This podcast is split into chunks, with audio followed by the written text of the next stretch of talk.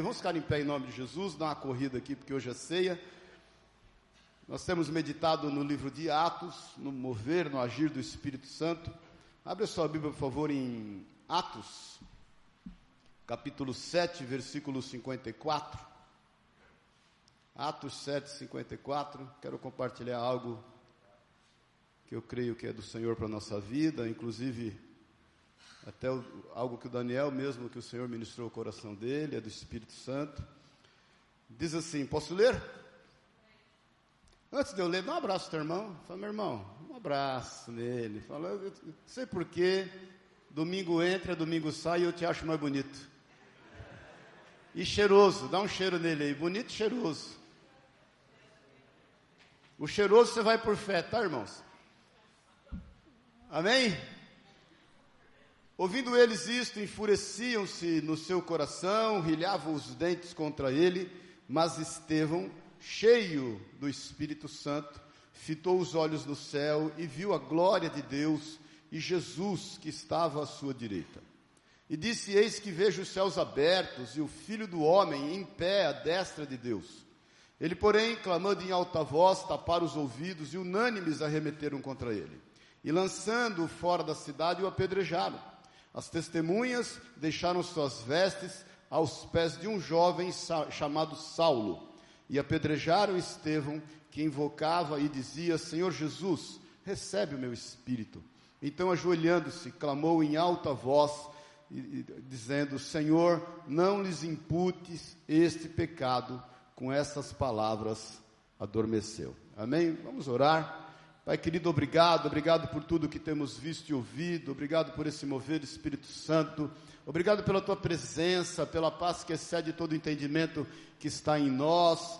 Nós, Pai, desejamos mais do Senhor, venha falar aos nossos corações, venha ministrar a nossa vida, que a tua palavra exerça, Deus, a autoridade que ela tem, como espada do Espírito, discernindo o Espírito da alma, em nome de Jesus. Nós declaramos a liberdade do Senhor, Espírito Santo. O culto é a Ti, para Ti, promovido por Ti e em torno de Ti, e que o Senhor venha falar, Pai, aos nossos corações, naquilo que nós desejamos do Senhor, e o Senhor sabe o que é, o que cada um de nós precisa, em nome de Jesus, Senhor. Amém e amém. Pode sentar-se.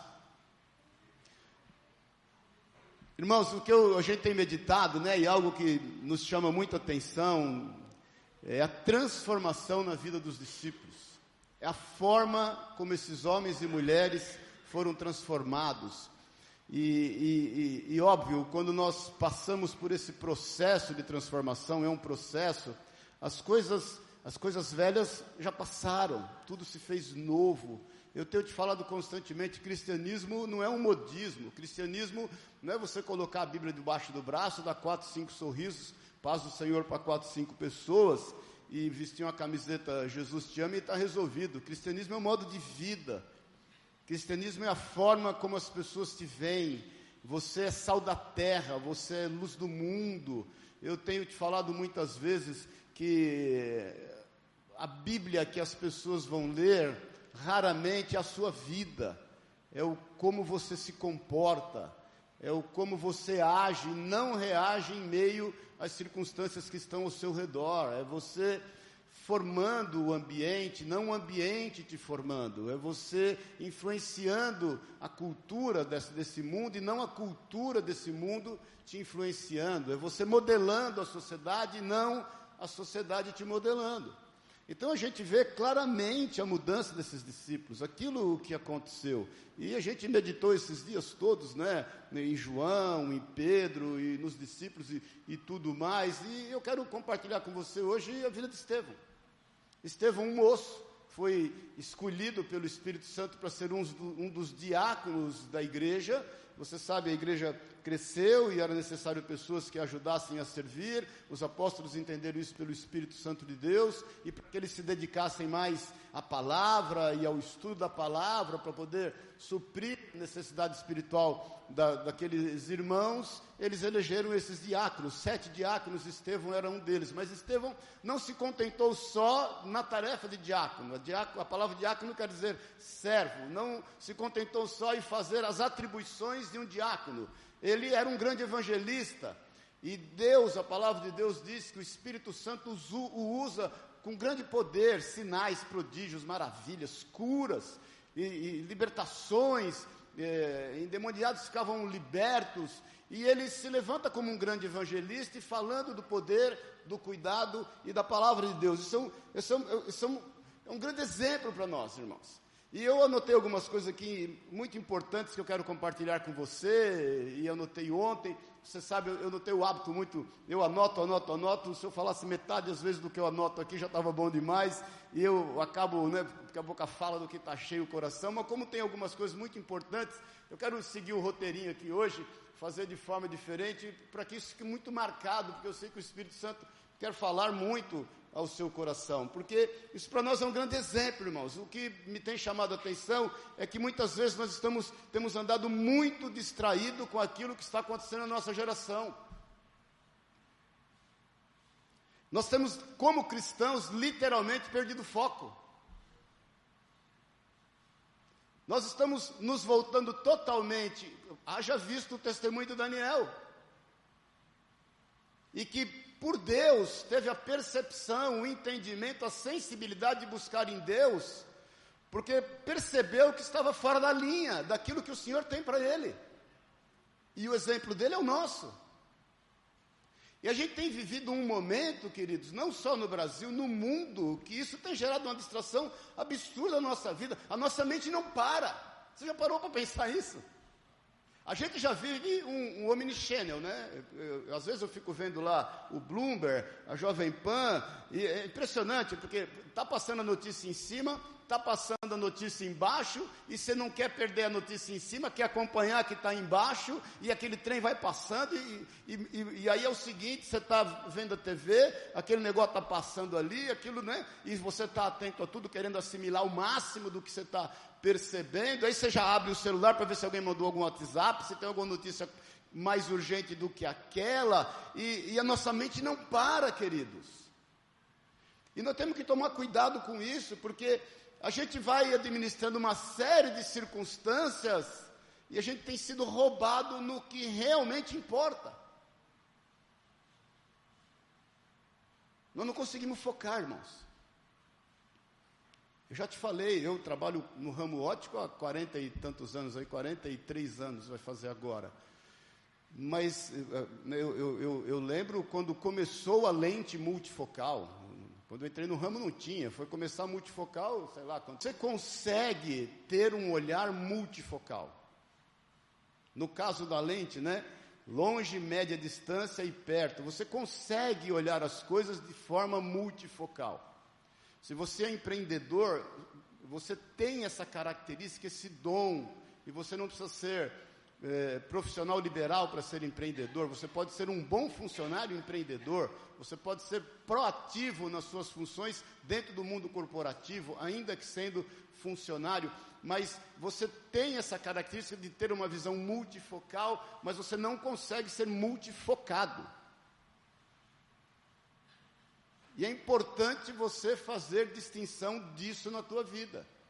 Porque às vezes você está enxergando as coisas com essa característica e o dom que Deus te deu, e você consegue ficar com um olho no peixe e um olho no gato, mas você não vai conseguir ser multifocado para ter eficiência naquilo que você foi chamado a fazer.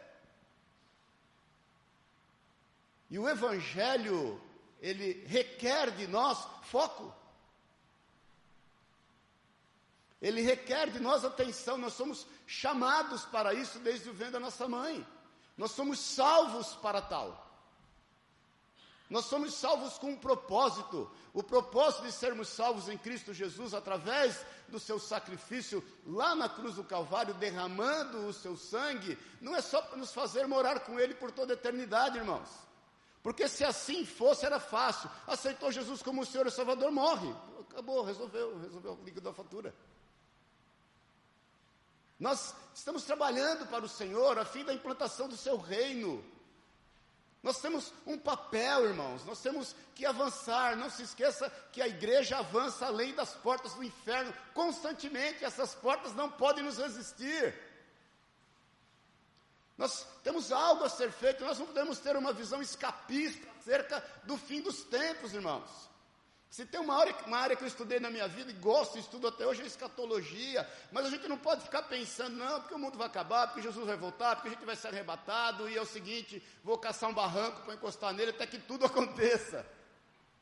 A vida com o Senhor é dinâmica, a vida com Jesus é um recomeço diário.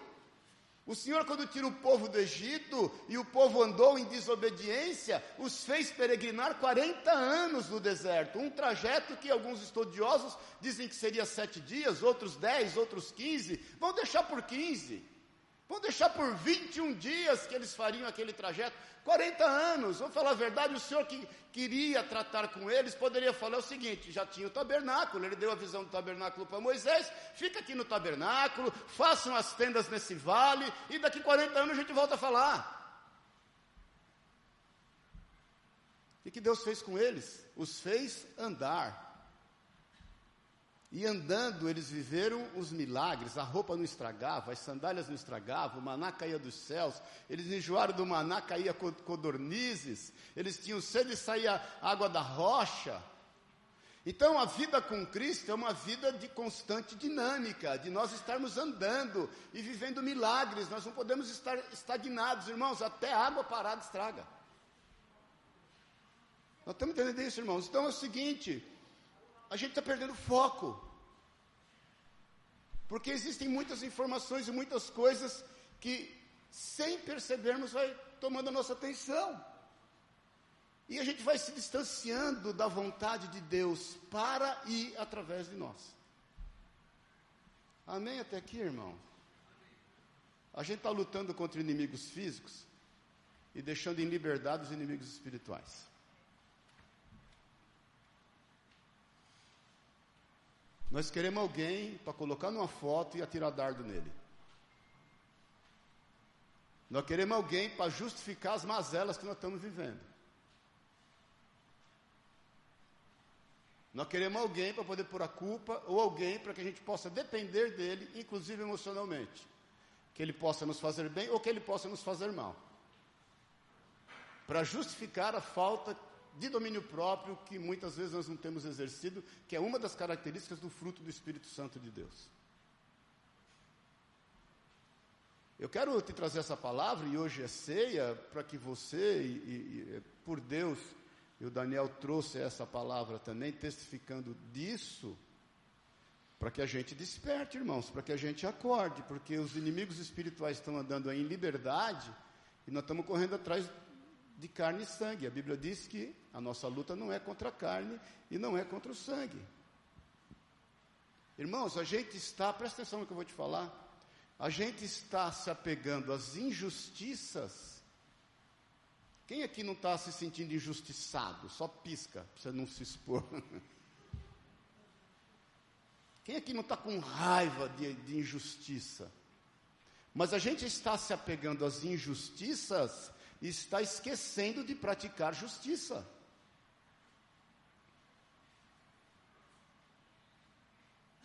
Bom dia, paz do Senhor. É correndo atrás de resolver as injustiças que nós estamos desfocando e esquecendo de ser justos, de praticar justiça. Deixa eu falar uma coisa. Você é a justiça de Deus nesta terra. Se tem uma forma de o Senhor agir com a equidade dele nesta terra através da sua vida. E nós temos que cumprir o nosso papel. Eu já te falei várias vezes, você nunca vai erradicar a pobreza do mundo. Mas é teu papel, meu papel, nosso papel amparar o órfão, o necessitado, cobrir aquele que não está vestido, dedicar-se a amparar aqueles que não têm o que comer, foi Jesus quem falou que sempre nós teríamos pobres ao nosso redor.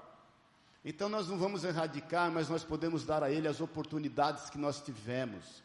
Nós podemos gerar oportunidades para essas vidas, para essas pessoas. Ninguém aqui nasceu rico, irmãos. Pelo menos que eu conheça. E eu conheço a vida de muita gente. Alguns tornaram-se ricos, glória a Deus por isso.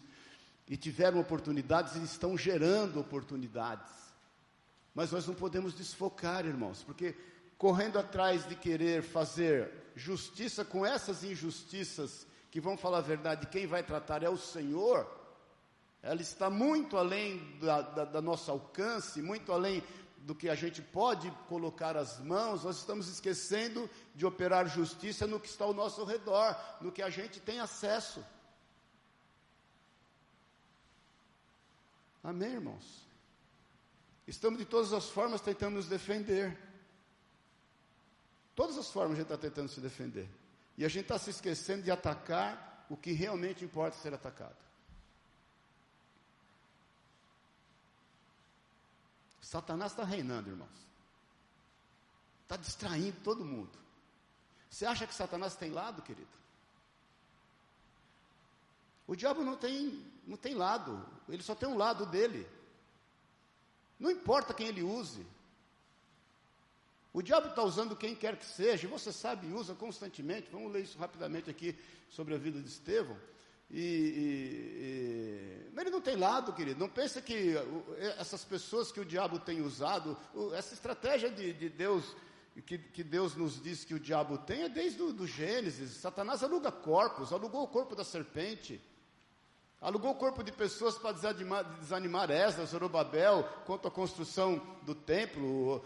Alugou corpos para desanimar Neemias. Alugou corpos para acusar Daniel, Sadraque, Mesaque, Abidinego. Alugou corpos para poder desincentivar Esther e, e Naamã. E, e, e Amã, né? Quer dizer, não Naamã. Então, o Satanás não tem lado, querido. Não pense que essas pessoas que são usadas por Satanás, quando entrarem no inferno, vão ser recebidas com honra. Vai estar lá um monte de demônio se prostrando mediante essas pessoas. Chegou o nosso herói, chegou aquele que nós usamos ali e que ele serviu para fazer. Não, ele vai para o lago do fogo de enxofre do mesmo jeito.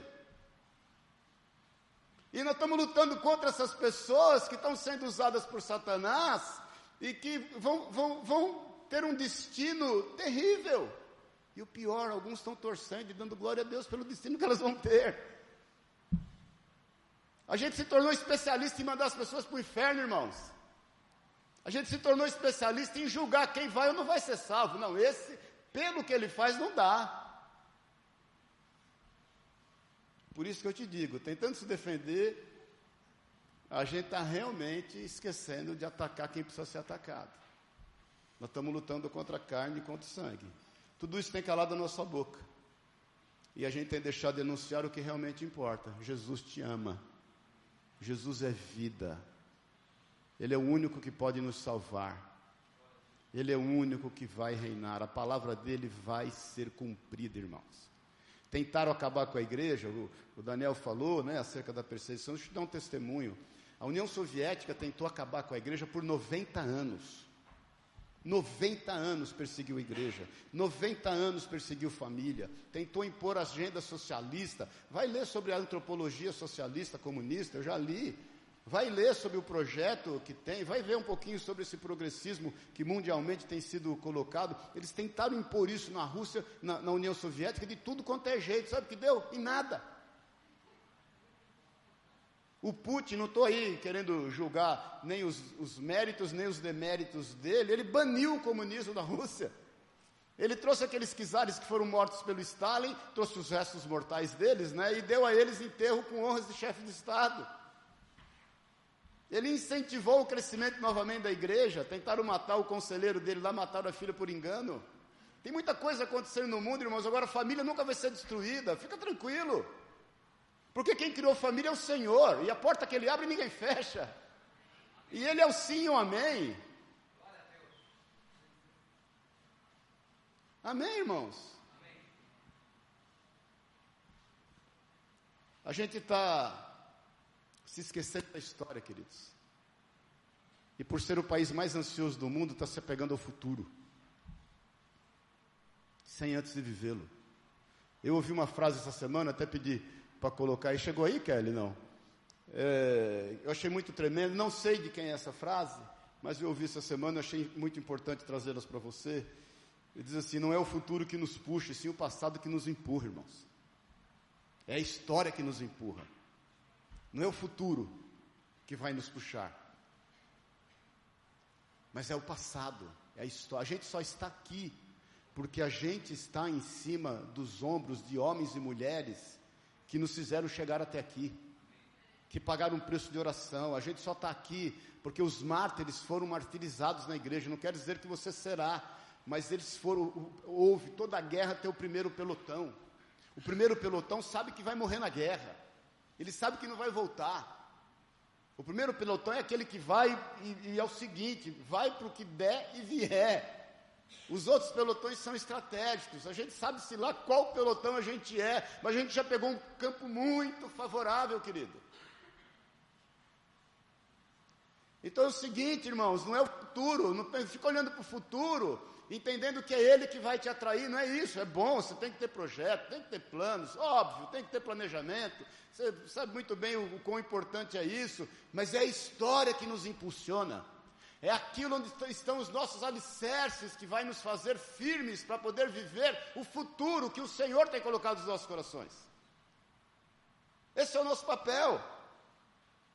Então é o seguinte, voltando para o texto de Estevão, Estevão agiu debaixo de uma grande pressão, querido. Pensa isso. Mas algo, algo não permitia ele ceder, nem retroceder. Era o amor que ele tinha pelo Senhor e pelas pessoas. Amar amigo é fácil. Desejar o bem deles, mais fácil ainda. Até porque se ele for bem, ele pode sobrar uma rebarba boa para você. Mas desejar isso para o inimigo não é fácil, não, irmãos. Ele não se importou em defender-se, viu, irmãos? E nem justificar as acusações falsas que levaram contra ele. Nesse momento que nós lemos que Estevão foi apedrejado, o que o levou a esse tribunal foi uma falsa acusação.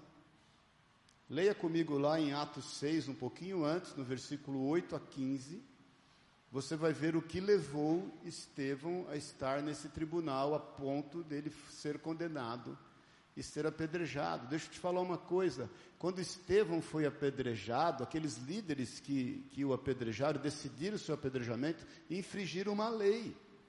Só Roma podia determinar o apedrejamento ou a morte de cada um. Lembre-se que foi Roma quem autorizou que Cristo fosse crucificado. Quando João Batista foi decapitado, uma lei foi infringida, só Roma poderia decidir aquilo.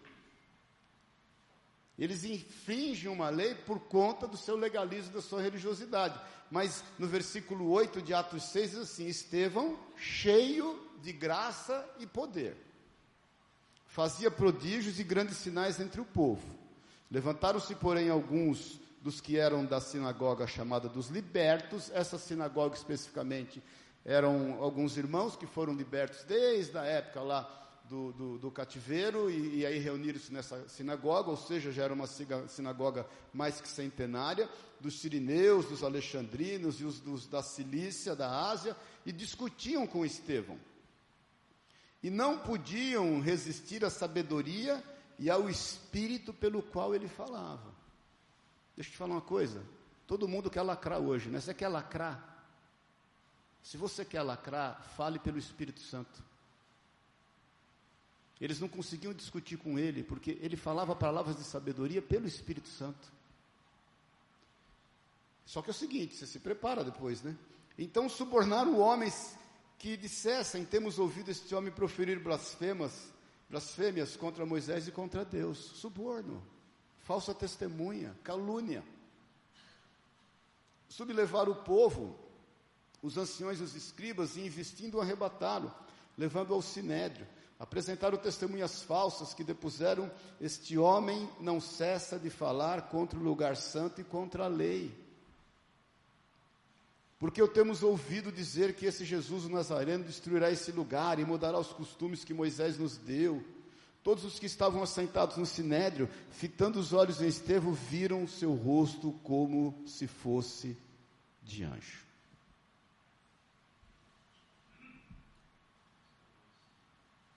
E eu pergunto: eles temeram a Deus por causa disso? Ou eles deram cabo do seu intento? Eles deram cabo, irmãos. Não pensa você que você vai sair por aí com, com o rosto de anjo e vai sair. Olha para o seu irmão aí e fala: Parece que estou vendo um anjo. Olha aí para ele, vê se você não está vendo um rosto de anjo. E que as pessoas vão te respeitar mais por isso, irmãos. Amém? Porque às vezes nossa oração é essa: Senhor, se o Senhor derramar um poder sobre mim aqui, igual Elias, né? Que orou e o fogo caiu e queimou aquele trem tudo lá. Ó, oh, a moral. Não, não pense que as pessoas vão te respeitar mais por isso. Até porque você não está buscando ser respeitado mais por conta das características que o Senhor colocou sobre a tua vida. Sabe o que Estevão fez em sua defesa? Falou da palavra. Estevão não falou ali, não perdeu o foco, irmãos. Ele estava ali para falar do Senhor. Ele estava ali para que aquelas vidas fossem salvas. Ele estava ali para amá-los. Ele não estava ali para condená-los. Ele não estava ali para exercer julgamento e juízo sobre eles. Ele estava ali para falar do amor de Deus. Sabe qual foi a sua defesa? Ele não falou, não, isso é calúnia, eu não falei nada disso, mentira. Ele não foi atrás de testemunhas em seu favor. Ele não ficou mandando WhatsApp para ninguém, ligando, mandando e-mail, pelo amor de Deus, vem me socorrer. Estão aqui levantando falso testemunho contra a minha vida. Se você não vier agora, o negócio vai pegar. Não, sabe o que ele fez? Falou do amor de Deus.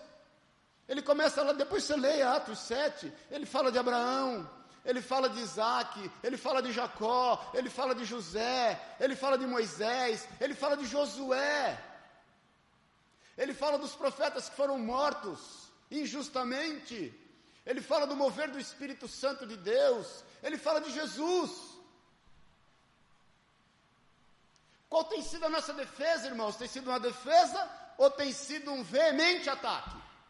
Porque às vezes nós estamos na defesa e esquecendo de atacar, e você sabe que dentro da armadura de Deus, todas as características que Ele te deu, você tem o calçado do Evangelho da Paz, o, o, o cinturão da verdade, a coraça da justiça, o capacete da salvação, o escudo da fé contra os dardos inflamados do maligno, são armas de defesa.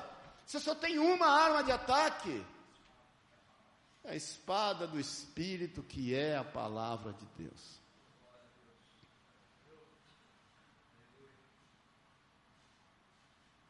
Estevão usou todas as armas, inclusive a espada do Espírito. E muitas vezes nós não estamos desembanhando a espada do Espírito.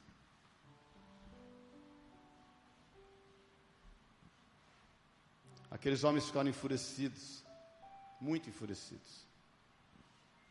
Mas sabe o que aconteceu com Estevão? Ele não foi demovido da sua posição. E ele não ficou se preocupando com a injustiça, ele ficou se ocupando de praticar justiça. Ele não atacou o inimigo errado, ele atacou o inimigo certo, as hostes do inferno, que não podem com a palavra de Deus. Ele não perseguiu homens, ele perseguiu demônios. Ele amou os homens, por pior que eles fossem. Por mais injustos que fossem. Ele agiu como Cristo agiria.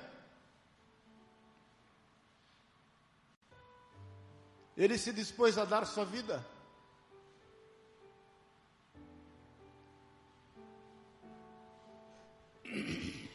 Versículo 54 que nós lemos, eu quero, eu quero voltar no texto para a gente finalizar. Atos 7, 54, eu vou meditar rapidamente nesse texto que nós lemos.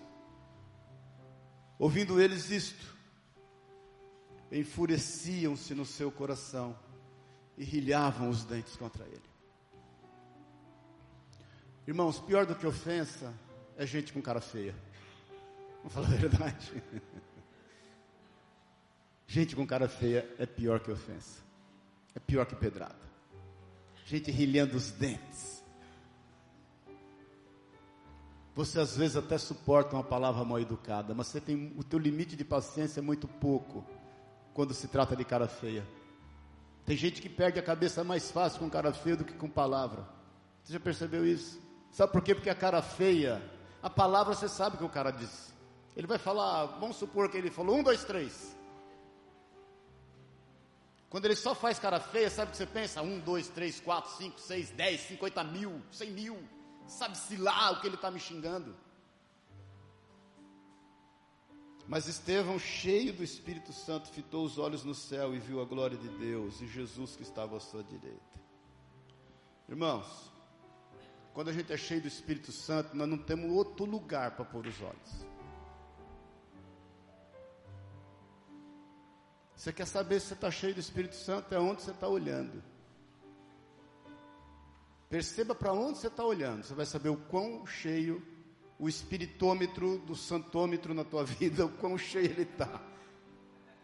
Se ele está olhando para as circunstâncias e aquilo está te fazendo reagir, ou se você está agindo, olhando em direção àquele que realmente pode fazer algo. A Bíblia diz que ele, cheio do Espírito Santo, olha para os céus. Deixa eu te falar uma coisa. Presta atenção nisso em nome de Jesus. Eu, presta bem atenção nisso em nome de Jesus. Quando ele olha para os céus, ele não ouve uma palavra.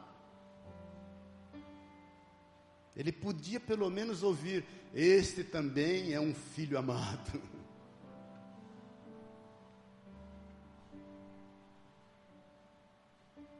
Irmãos, eu não coloquei essa frase aí, mas eu quero que você ponha ela no seu coração. Quando Deus está em silêncio, é porque Ele já falou.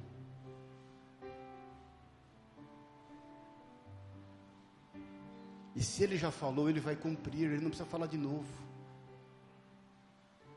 O Daniel falou isso até de forma errônea, ele reclamou. Quem reclama é porque não deu o devido valor ao clamor. Se você clamou, você não precisa reclamar. Só reclama quem não levou a sério o clamor. Quando você clama, clamou, está clamado. Você não precisa reclamar. E se Deus está em silêncio, é porque Ele já falou. Porque nós temos, presta atenção nisso, a gente tem muitas vezes o silêncio como se fosse uma punição, porque a gente foi criado assim. E a gente faz isso. Quando você fica bravo com alguém, você faz greve, você não fala, você vira cara, você faz beicinho. Não é verdade? Quantas vezes os seus pais fizeram isso com você? Ficou bravo com você? Não, não vou falar, não quero falar. Então a gente muitas vezes tem o silêncio como uma punição e transfere isso para Deus. Isso não é verdade, irmãos. Isso é carnal, isso é humano, isso é demoníaco. O silêncio de Deus é a concordância, é a testificação de que Ele já falou. E se Ele já falou, Ele vai cumprir. Ele tem um sem número de promessas em relação à tua vida. A Bíblia fala, não sei quantas vezes já falaram, até esqueci, acho que 365 vezes dizem. Eu nunca contei, estou te vendendo conforme eu, eu, o peixe que eu me. Se for 365, valeria só para o Ocidente, porque o calendário judaico são só 360 dias. Mas que seja 360 ou 365 vezes, dito não temas. O exato centro da Bíblia no Salmo 118 é não temas. Então aquilo que ele já falou, e se está em silêncio, se você está buscando ouvir a voz de Deus e não tem ouvido, se isso tem gerado uma crise no seu coração de fé, entenda que ele já falou e ele vai cumprir. Porque ele falou e pode ter certeza que ele vai dar conta do que ele falou. Então ele não ouve nada, irmãos. Isso fez com que ele vencesse o medo. Quando você entende que aquilo que Deus falou, ele vai cumprir, você vai, vai agir como Estevão, você vai olhar para os céus e vai vencer o medo. Estevão venceu o medo que aqueles homens quiseram gerar nele, queriam demovê-lo daquela posição, queriam fazê-lo correr dali, queriam fazer se desesperar, queria, queriam fazer com que ele se defendesse, que ele advogasse em causa própria. Ele permaneceu aonde estava, fazendo aquilo que entendia que o Senhor o chamou a fazer recebeu uma ordem e foi cumpri-la. Missão dada é missão cumprida. Versículo 57 diz assim: Eles, porém, clamando em alta voz, imagina a cena, taparam os ouvidos e unânimes arremeteram contra ele. Sabe que ele venceu aqui? Venceu indiferença, irmãos. Porque às vezes você fala, você fala e pensa que está falando ao vento, ninguém te leva a sério, as pessoas tampam os ouvidos para aquilo que você fala. Ninguém quer saber o que você está falando. Você falando um pato voando é a mesma coisa. E aí essa indiferença começa a demover você daquilo que você tem a fazer. Ah, já que ninguém dá conta, já que ninguém quer ouvir, já que ninguém quer apoiar, então é o seguinte, irmão, você não está fazendo para os homens, você está fazendo para o Senhor. O que você está fazendo para os homens é aquilo que o Senhor te mandou, que é amá-los. E anunciar a eles aquilo que o Senhor determinou no seu coração.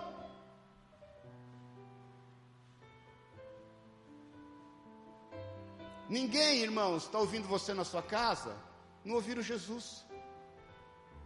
E é Jesus quem diz que o profeta não tem honra na sua própria terra. ah, mas meus irmãos, meu pai, minha mãe, é isso aí. Jesus falou que seria assim. Ninguém ele falou que seria fácil.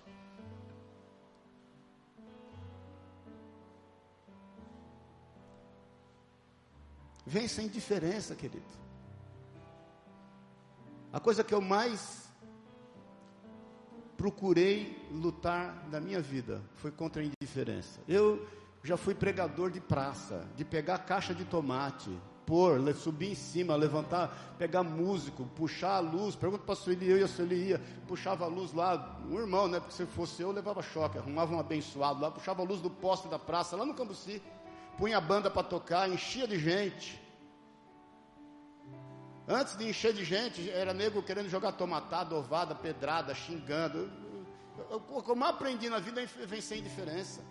Você quer ser pregador do evangelho, aprenda a vencer indiferença. Você pensa que você vai falar e vai juntar um milhão de pessoas? Não vai não, irmãos.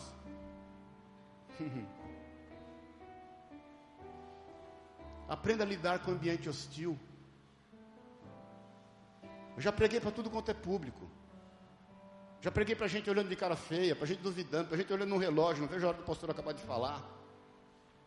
E vou te falar, eu já preguei para gente dormir no meio do púlpito, do culto. Quando está dormindo, você vê que eu grito mais porque alguém está dormindo. É para ele acordar.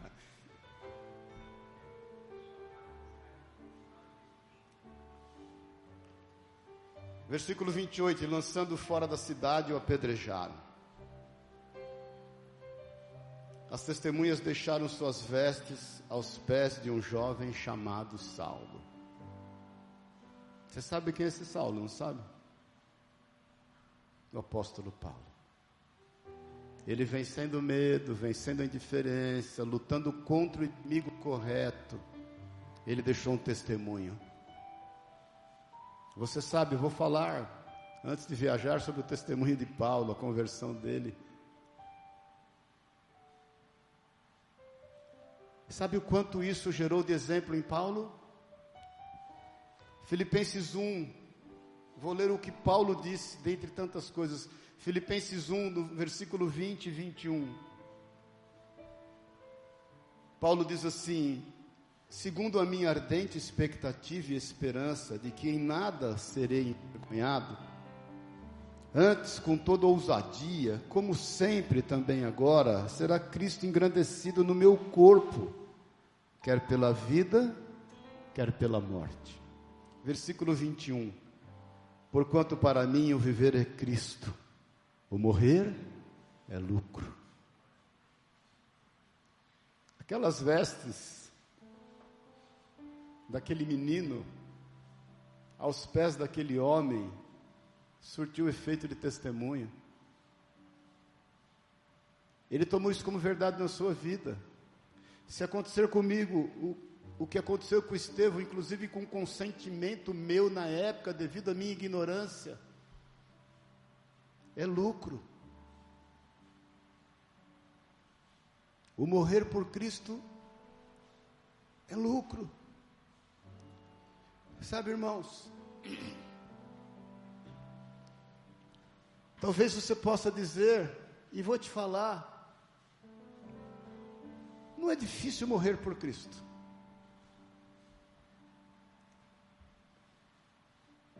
Se você acha que morrer por Cristo é difícil, experimente viver por Ele.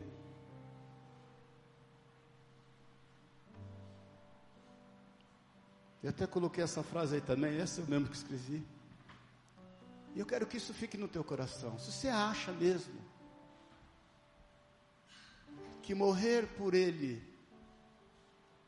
é difícil, como alguns irmãos da igreja perseguida têm passado,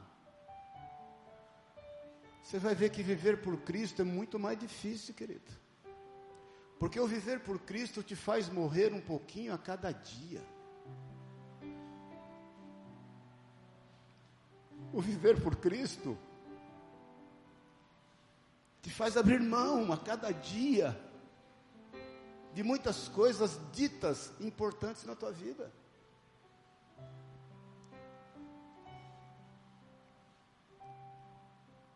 Eu quero que você perceba que nós estamos terminando, irmãos. A oração, gostaria de ficar muito tempo aqui, mas a oração de Estevão, ela não foi acusatória.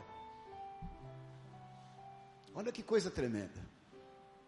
A oração de Estevão foi redentora trouxe salvação,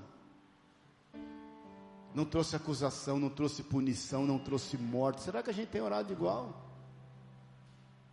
Estevão ora e fala: Senhor, perdoa-lhes, não lhes imputes esse pecado.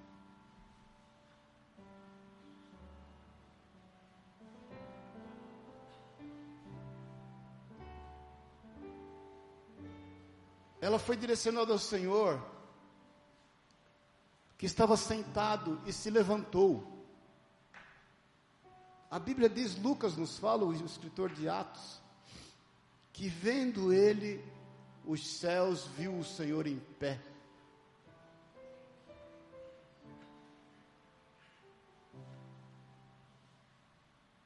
Irmãos, deixa eu te falar uma coisa. Não existe rio que sobe, o rio só desce. Se você achar um rio que sobe, meter uma bomba nele. Toda nascente de qualquer rio que se torna rios enormes, que começa pequeno, ele só desce. Por isso que a graça de Deus desce. Não tem nada que você possa fazer nessa terra que suba de forma agradável. Isso, isso é contra. O Senhor está em pé, Estevão está olhando a Ele. A sua oração é uma oração redentora e não condenatória, acusatória. Ele, veja bem, ele não está orando a partir das suas necessidades. Ele está orando a partir das necessidades daqueles que, inclusive, estavam apedrejando. E aí é o seguinte: aí a fonte, a fonte desce. O rio de águas vivas descem e vai cumprindo o seu papel, ainda que os teus olhos não estejam vendo naquele momento. Aquela fonte começou a inundar aquele ambiente sem que as pessoas percebessem.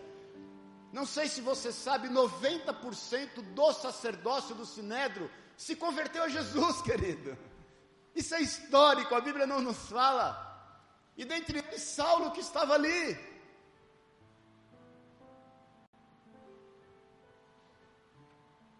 Aquela água começou a tomar e Estevão começou a orar a partir das necessidades dos outros, não da dele. E eu te pergunto, como é e por que você tem orado pelos teus filhos, pela tua esposa, pelo teu esposo, pelos teus amigos, pelos inimigos, seja lá quem for?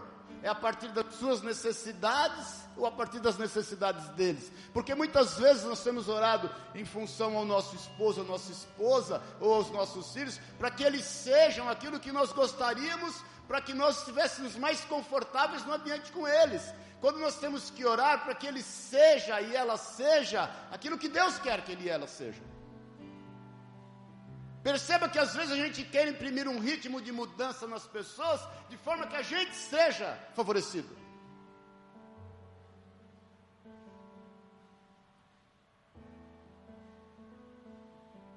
E o nosso papel é buscar em Deus uma forma que o nosso esposo, esposa, filhos, amigos sejam a vontade de Deus expressa nessa terra.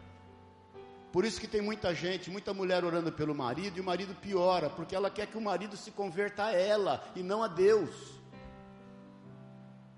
E quem fala muito isso é o Paulo Júnior, meu amigo, Paulo Borges Júnior, e é tremendo, e é algo que eu aprendi com ele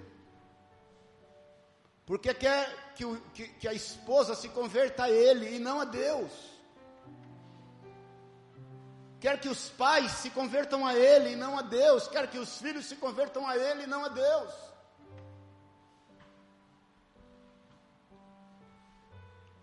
Pense você, meu irmão, amanhã você criou seu filho, que deu ele tudo bom de melhor, estudou na Harvard, fez pós-graduação em Yale, E, e, aí ele fala para você, fala, pai, mãe, é o seguinte, agora, obrigado, tremendo, puxa vida, que benção a empresa que vocês fizeram. É o seguinte, vai, põe no conselho, eu vou ser missionário lá no Afeganistão. E aí? Como é que vai ser a fatura?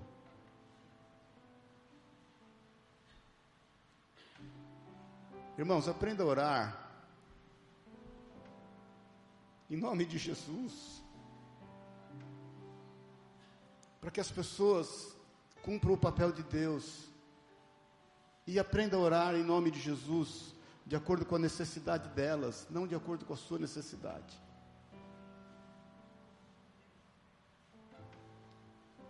Por isso que eu te falo enquanto pastor, irmãos. Com 40 anos de carreira aí, 30 de pastor praticamente. Tem coisa que eu não tolero mais. Coisa que eu não tenho mais paciência. E eu oro a Deus, falo, Senhor, quando eu faço que nem o Daniel fez, não estou aguentando, vou aqui agindo, Deus, quem impedirá? Porque eu vejo cristãos perdendo tempo por bobagem. Literalmente por bobagem. Fé só é fé quando ela visa o outro. A vida só tem sentido no outro. Não existe um dom que não seja o dom de línguas que Deus nos deu, pelo Espírito Santo, para edificação própria. O único dom para edificação própria é o dom de orar em línguas. Todos os dons é para edificação de alguém. Você não pode se autocurar. Você não pode ter visão em benefício próprio. Você não vai interpretar o sonho em seu favor todos os dons que o Senhor nos deu é para o terceiro, para o outro. A vida só vai ter sentido no outro. Estamos terminando. Como você tem orado, irmãos, então? Pelo seu esposo, pela sua esposa, pelos seus filhos, pelos seus amigos, pelos seus inimigos. É a partir das necessidades deles ou das suas? É a partir um ambiente favorável para você ou para Deus? De que forma? Quando você começa a entender e buscar essa resposta, você vai poder declarar o que o apóstolo Paulo fala também em Gálatas 2:20. Ele diz assim: Não mais eu vivo, mas Cristo vive em mim. Vamos ficar em pé em nome de Jesus. Avancei um pouquinho o horário.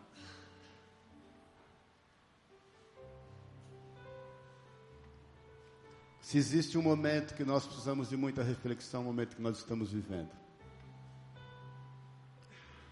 O Senhor te colocou no Brasil nessa geração, sabe para quê? Para trazer paz ao coração das pessoas. A vontade de Deus vai se cumprir, irmãos. Pode ficar tranquilo.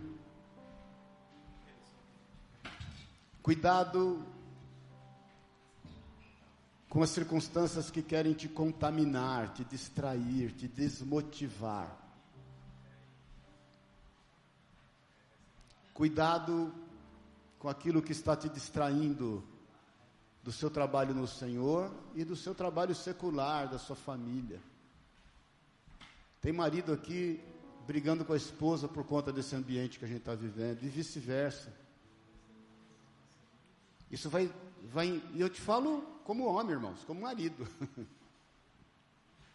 Tem hora que eu tenho que parar e falo, daqui a pouco eu vou ficar doido. Não é possível, esse negócio vai tomando conta da gente, o negócio vai eu estou pregando para mim, amém, irmãos? Se servir para você também, glória a Deus. Mas esse negócio vai, vai tomando da gente, vai nos inflamando de um jeito que você.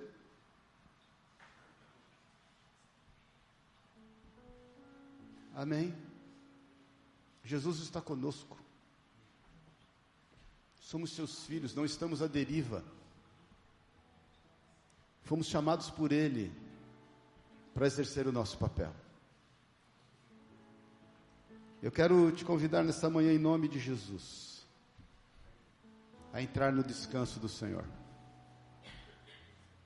Não importa o apedrejamento pelo qual você está sendo submetido agora.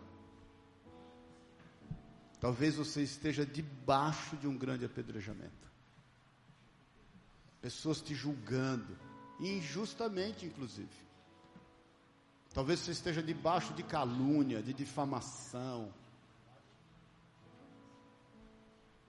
Talvez você esteja debaixo de contrariedades.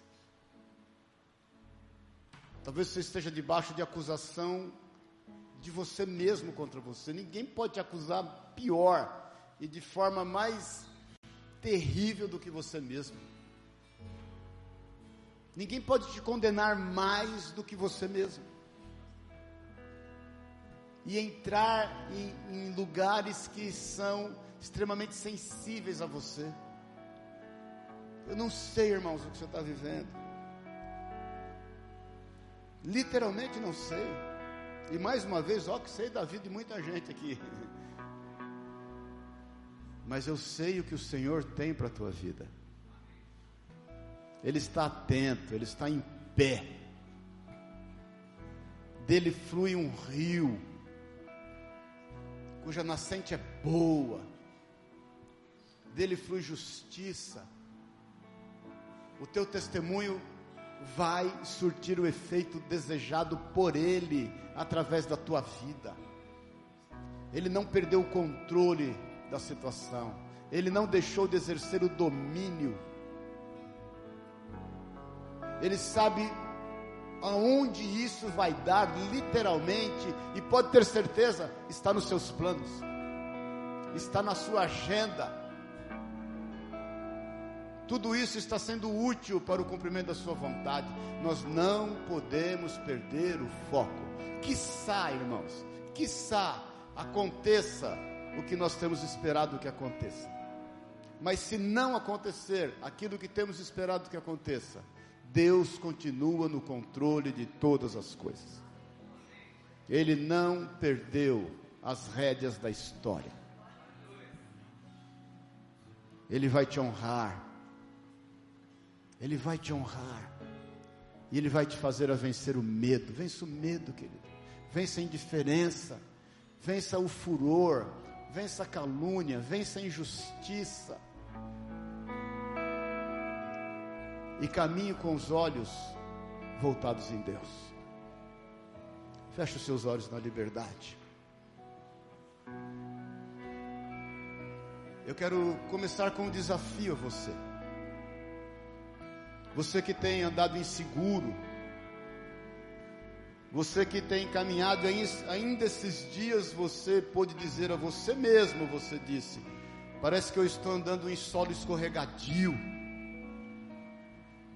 Parece que eu estou pisando e não tendo firmeza. Eu estou como se estivesse pisando numa lama, num lodo. Eu piso a fundo e aquilo quer me segurar. É difícil quando você pisa o pé num atoleiro e levantar o pé de lá. Muitas vezes você levanta e deixa o sapato, o tênis, o chinelo. E, e, e eu te falo pelo Espírito Santo de Deus, alguns desses dias fizeram essa reflexão. Eu não estou tendo firmeza, eu estou em solo escorregadio, eu estou caminhando numa situação que não me dá segurança. Rabaxerie canta lamaço, tere canta labachai, nerecolamaço riemanas. Eu quero te fazer um desafio. Entrega a tua vida a Jesus.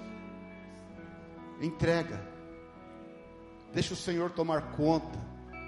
Reconheça Ele como o único e suficiente Salvador na sua vida. Quando todo o ambiente é hostil, quando tudo tem se colocado contrário, faça isso hoje, não perca tempo, faça isso agora. E declare Jesus como Senhor na sua vida, como aquele que tem nas mãos o curso de todas as coisas como aquele que sabe o que está fazendo. Se você tem andado nesse atoleiro, se você tem se deixado levar por essa insegurança, e se você quer nesse momento decidir por uma paz que excede todo entendimento, levanta a tua mão, eu quero orar por você no seu lugar, cada um olhando para a sua vida. Deus te abençoe. No seu lugar. Declara comigo assim: Senhor Jesus, a minha vida depende do Senhor. O meu amanhã está nas Suas mãos. Eu creio que o Senhor é o meu único e suficiente Salvador. Eu entrego, eu lanço sem reservas a minha vida nas tuas mãos, porque eu sei, eu sou convicto que o Senhor é poderoso para me salvar. Eu descanso a minha vida em ti. E eu declaro, agindo o Senhor, ninguém pode impedir.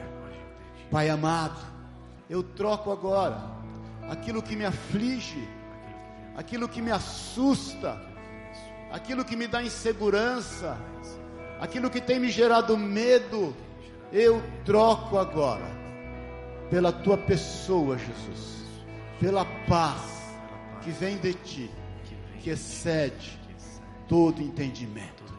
Põe a mão no teu coração. Declara comigo, Espírito Santo de Deus. Entra na minha vida. Faz em mim morada. Me mostra o caminho que eu devo andar. E, sobretudo, me usa como sal da terra e como luz do mundo. Espírito Santo, não permita que eu perda, que eu venha ter perda de tempo com aquilo que não é teu. Não permita que eu me distraia, que eu perca o foco.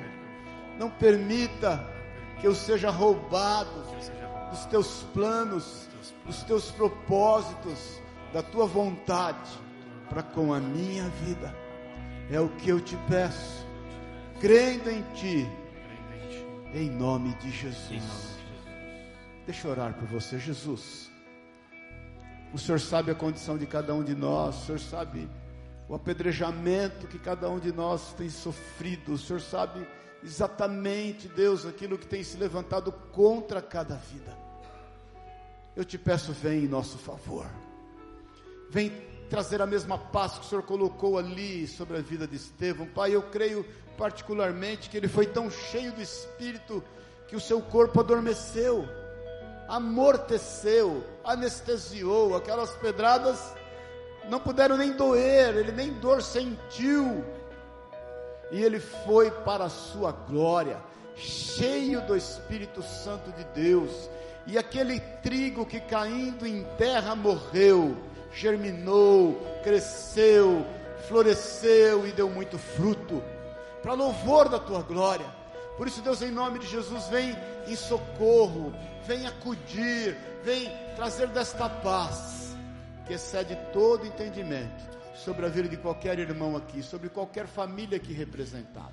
Que haja um novo tempo, que haja uma nova vida, que nós sejamos impulsionados pela história, que nós sejamos impulsionados pela tua palavra, que nós tenhamos, Senhor, atenção voltada à tua vontade, porque nós temos convicção que as demais coisas serão acrescentadas. É o que nós declaramos e é o que eu declaro sobre a vida de cada um dos teus filhos em nome e na autoridade de Jesus Cristo, Senhor. Amém. E amém. Glória a Deus. Aleluia. Aleluia. Aleluia. Aleluia. Dá um abraço no teu irmão, fala aí, aguenta firme, meu irmão. Fala pra ele aí. Segura a onda.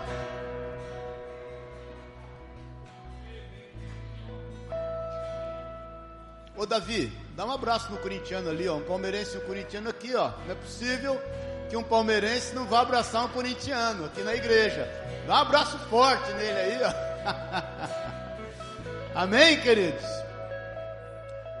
Vamos ministrar a ceia. Antes da ceia, eu queria chamar a Rita aqui. Nós, eu quero recebê-la como diaconisa aqui na igreja. Vamos fazer isso como igreja. A Rita é uma serva de Deus, totalmente voltada ao Senhor. Vem cá, minha irmã. Eu senti do Pacífico. Vem aqui, Pacífico, por favor. Vou orar com ela, como pastor, o Pacífico também. Recebendo ela como diaconisa aqui na igreja. Porque eu creio que essa é a vontade de Deus na vida dela e através da vida dela em nome de Jesus. Amém, querido? Você pode ungí-la recebendo, Pacífico, em nome de Jesus?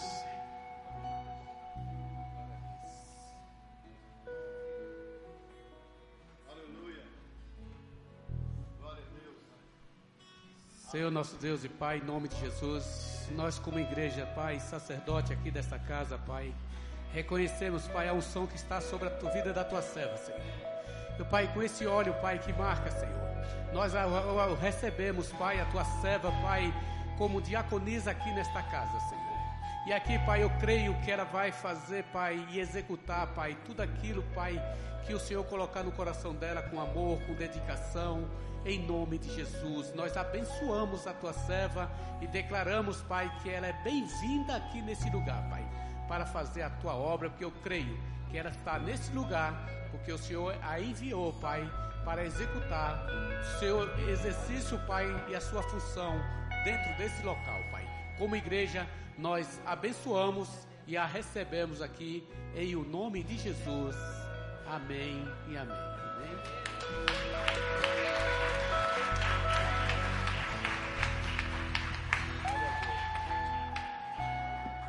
E ainda, né?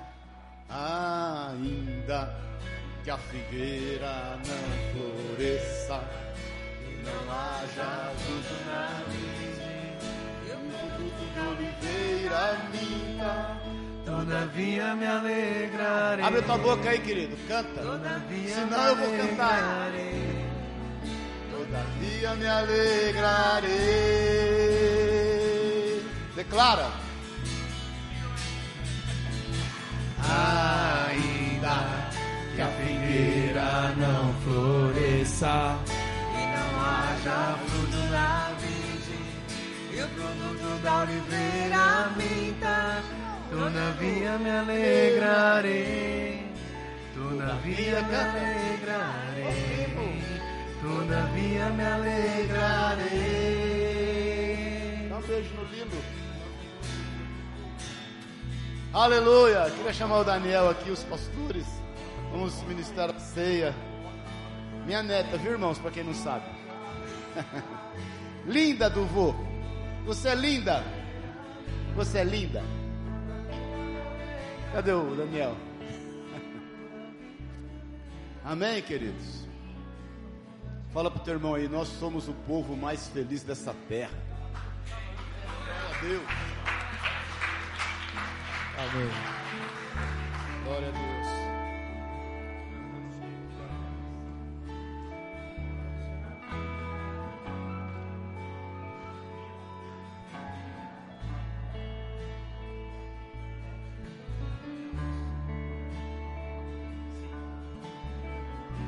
Amém, queridos. Vamos ler aqui o, trecho da, da ceia do Senhor. Né? Diz assim: 1 Coríntios 11, 23. Pois isto é o que o próprio Senhor disse com relação à sua mesa: é que eu antes já lhes havia transmitido, que na noite em que o Senhor Jesus foi traído, ele tomou o pão e depois de haver agradecido a Deus, partiu e o deu aos seus discípulos, dizendo: Tomem e comam, isto é o meu corpo que é entregue por vocês. Façam isso para se lembrarem de mim. De modo, de igual modo, ele tomou o cálice de vinho depois da ceia, dizendo: Este cálice é a nova aliança no meu sangue Façam isso em memória de mim, toda vez que o beberem. Último aqui que eu vou ler, versículo 26. Porque cada vez que vocês comerem esse pão e beberem esse cálice, estão anunciando a mensagem da morte do Senhor, morte que ele sofreu por vocês. Façam isso até que ele venha. Amém, queridos? Glória a Deus. Aleluia. A ceia é algo especial de Deus. Tem duas coisas que. Dois minutinhos aqui, quero falar com você. Enquanto o Maurício estava ministrando aqui essa palavra, nessa manhã. Duas coisas que marcaram a vida de Estevão e que o Senhor nos deixa aqui. É que nós não vivemos de otimismo, nós vivemos de esperança. Amém, querido? Porque o otimismo é as probabilidades que podem dar certo ou não. Mas a esperança está calcada no caráter daquele que vai cumprir todas as coisas. Aleluia. Então ele diz aqui: olha, então você tem esperança, continue anunciando, continue falando de Jesus. E, e a esperança nos remete para o retrovisor do passado, querido. Sabe por quê? Porque o Maurício disse aqui, há uma história, sabe qual é a história? A fidelidade de Deus, aleluia. Ele nunca falhou e jamais falhará. Você crê nisso, querido, nesta manhã? Só que a, a esperança também nos faz olhar para o futuro, porque ele diz assim: até que ele venha, até que ele venha. E quando ele vier, querido, todas as coisas serão totalmente restauradas. Aleluia. Então, quando você estiver tomando a ceia do Senhor hoje, lembre-se disso. Aleluia. Há uma fidelidade de Deus. Nada escapou das mãos de Deus. Deus continuará usando a tua casa, a tua família. Deus continuará usando a tua vida pessoal. Deus estará mudando a tua história, teus pensamentos. Aleluia. E nós continuaremos anunciando que Ele é poderoso, aleluia, para mudar a nossa história e continuará mudando até que Ele venha. Então vamos orar aqui, né? orar a Deus. Depois, acho que é o cara, né? vamos orar pelo pão, né? Vou pedir aqui para o Pacífico então.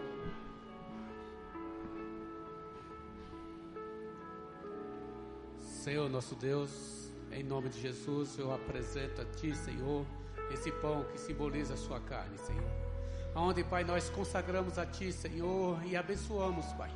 E declaramos, Pai, que toda a Tua igreja, Senhor, vai estar, Pai, se alimentando, Pai, da Tua palavra, alimentando da fé e da esperança, Senhor, através desse momento, Senhor. Em nome de Jesus, nós já abençoamos, Pai, oh Pai, esse pão, Pai, em nome de Jesus.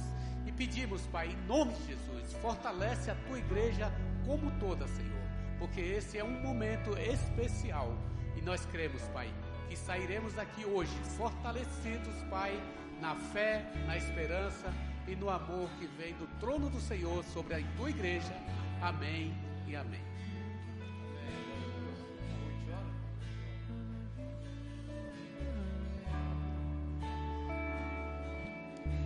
Pai, obrigada por esse momento de podermos estar na tua presença, Pai. E é como, como é bom saber que nós somos o teu corpo, Pai. Que o Senhor nos resgatou do reino das trevas e nos transportou para o reino maravilhoso do teu amor. Por isso nós te louvamos, nós nos rendemos a ti, Senhor. Ah, que haja em nós esse espírito de poder, de ousadia, para que possamos continuar a boa obra que o Senhor realizou nas nossas vidas, através da vida de outras pessoas.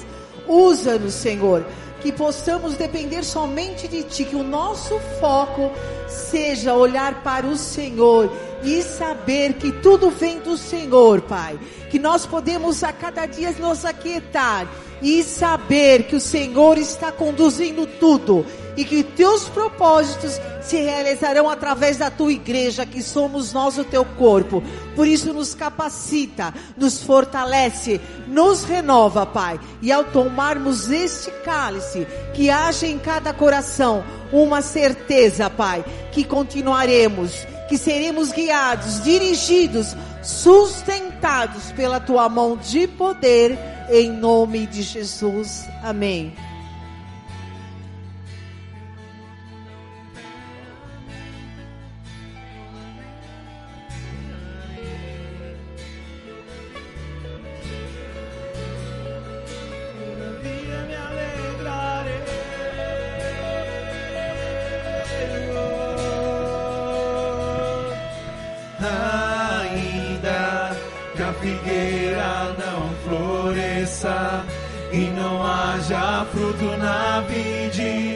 E o produto da oliveira minta. Todavia me alegrarei, todavia me alegrarei, todavia me alegrarei.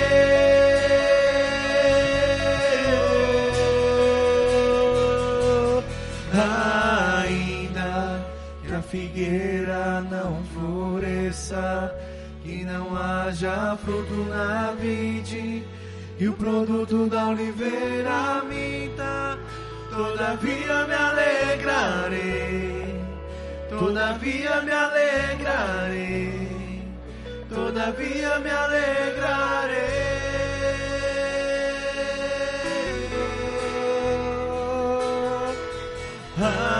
Ainda que a figueira não floresça e não haja fruto na vide e o produto da oliveira minta, todavia me alegrarei, todavia me alegrarei, todavia me alegrarei, ainda que a figueira, ainda que a figueira não floresça e não haja fruto na vide e o produto da oliveira minta, todavia me alegrarei, todavia me alegrarei, todavia me alegrarei.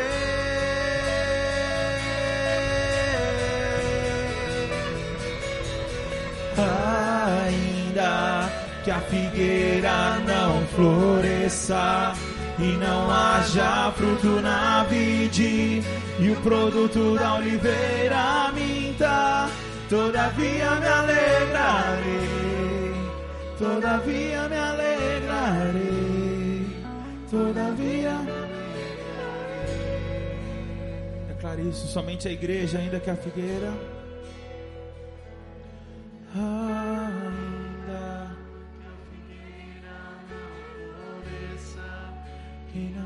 haja fruto na vide, que o produto da oliveira minta, todavia me alegrarei, todavia me alegrarei, todavia me alegrarei. Aleluia. O Senhor sempre vai triunfar. Sempre.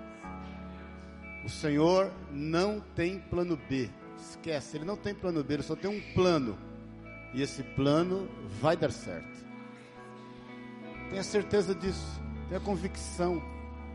Não se distraia, não olha para a esquerda, vá, vá em frente, meu irmão. A Bíblia diz que aonde você colocar os teus pés será dado por herança. A Bíblia diz que quando você medita de dia e de noite o livro desta lei e faz conforme tudo nele está escrito, como ele falou a Josué por três vezes, ser forte, tem bom ânimo, porque eu sou contigo. Ninguém poderá te resistir todos os dias da tua vida. Está lá em Josué 5. Ninguém. E aonde você colocar as tuas mãos, vai prosperar. Vai prosperar. Creia nisso em nome de Jesus.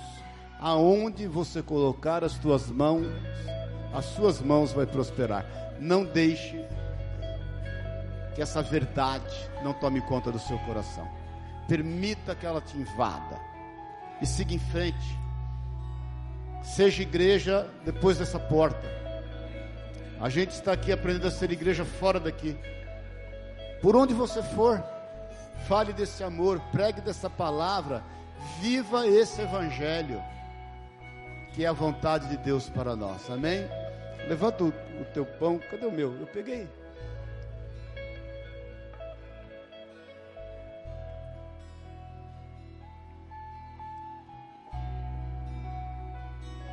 Declara comigo, obrigado, Senhor, pelo teu amor incondicional, por o Senhor me olhar segundo aquilo que está em ti, não o que está em mim. Por o Senhor me ter como seu filho, me tornar seu filho, entregar-se por amor da minha vida. Eu quero te agradecer, porque eu faço parte da tua família, corpo de Cristo. Quero te louvar pela convicção, pela certeza em saber que o meu nome está rolado nos céus, escrito no livro da vida. Por isso eu tomo nesta manhã esta ceia e sou fortalecido nesta verdade para a honra e para a glória do nome de Jesus. Vamos comer. A morte não venceu. A morte Aleluia. não venceu.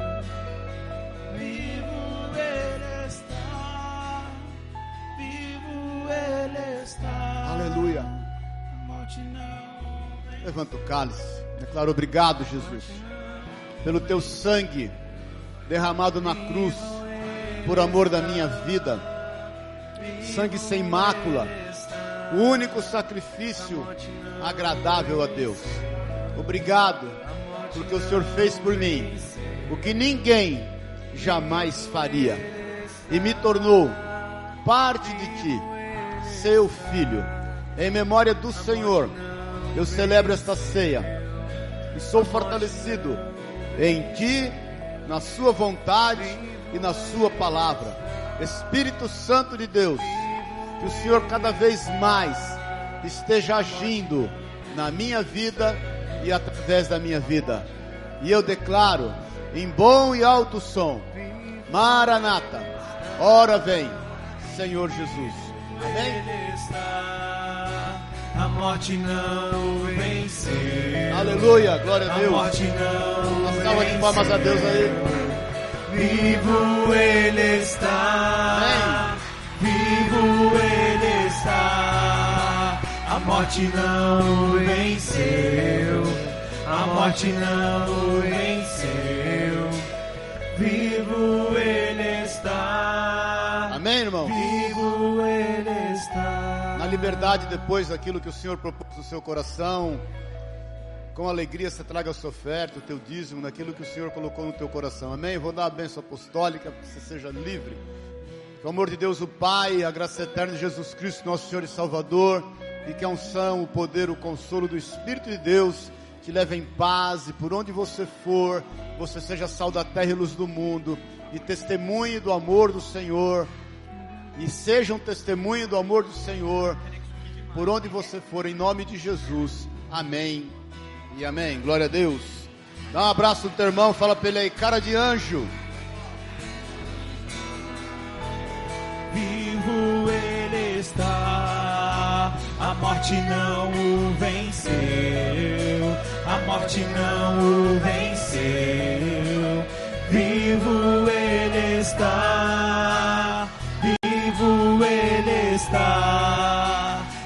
morte não o venceu, a morte não o venceu. Vivo ele está, vivo ele está. A morte não o venceu, a morte não o venceu.